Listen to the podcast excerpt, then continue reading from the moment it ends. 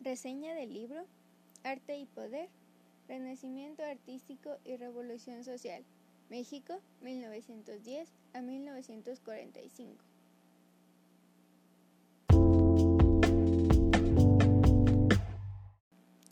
De la autora.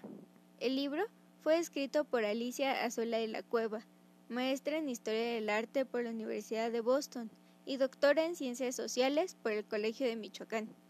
Es investigadora en el Instituto de Investigaciones Estéticas de la UNAM. Miembro del SNI, se especializa en el estudio del arte moderno occidental, enfocado al análisis de la relación del campo del arte con el de la política, durante el proceso de conformación de los estados nacionales. El libro fue impreso y hecho en México en el año 2005. Está dividido en cinco capítulos que van desde 1910 hasta 1915, los cuales son 1. Arte y Estado 1910 a 1915. 2. De la invención del imaginario nacionalista revolucionario mexicano. 3.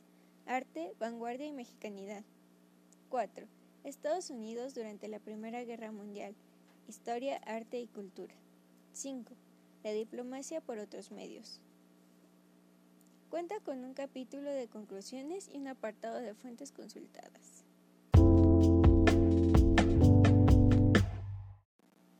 La autora busca establecer una relación entre los artistas, el periodo de producción de las obras y cuál fue su recepción en la sociedad.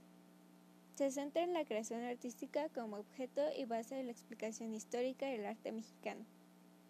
La pregunta que rige la investigación será cómo el discurso político funcionó como elemento de identidad reivindicatorio de los procesos revolucionarios.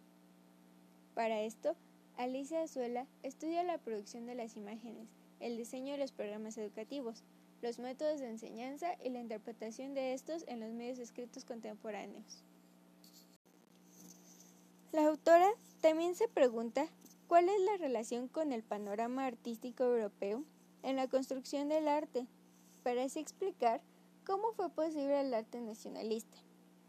El México por-revolucionario fue el escenario perfecto para que, en búsqueda de un nuevo orden social, los artistas y los intelectuales mexicanos asumieran el papel de creadores y maestros de un arte moderno y tradicional, comprometido con la sociedad. Fue una propuesta ético-estética que formaba parte de un contexto local y se insertaba en un panorama internacional.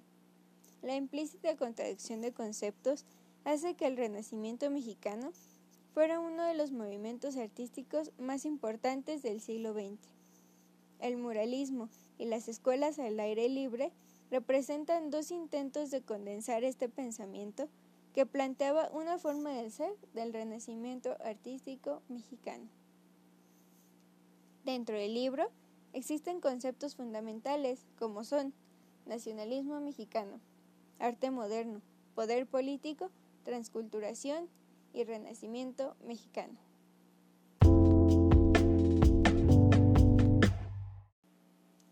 Pensamientos finales. Este libro ayuda a comprender los medios por los cuales fue posible el arte nacionalista moderno mexicano y a su vez cómo éste ayudó en la construcción política y cultural del país.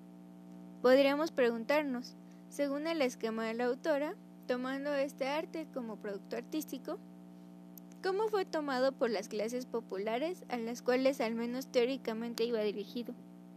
Así como rastrear en la actualidad los frutos del sistema pedagógico instaurado en las escuelas para la enseñanza de la historia patria.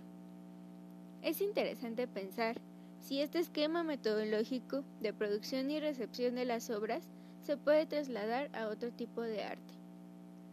El teatro, la danza y la música, producida en el periodo estudiado por la autora, también forman parte del renacimiento artístico mexicano.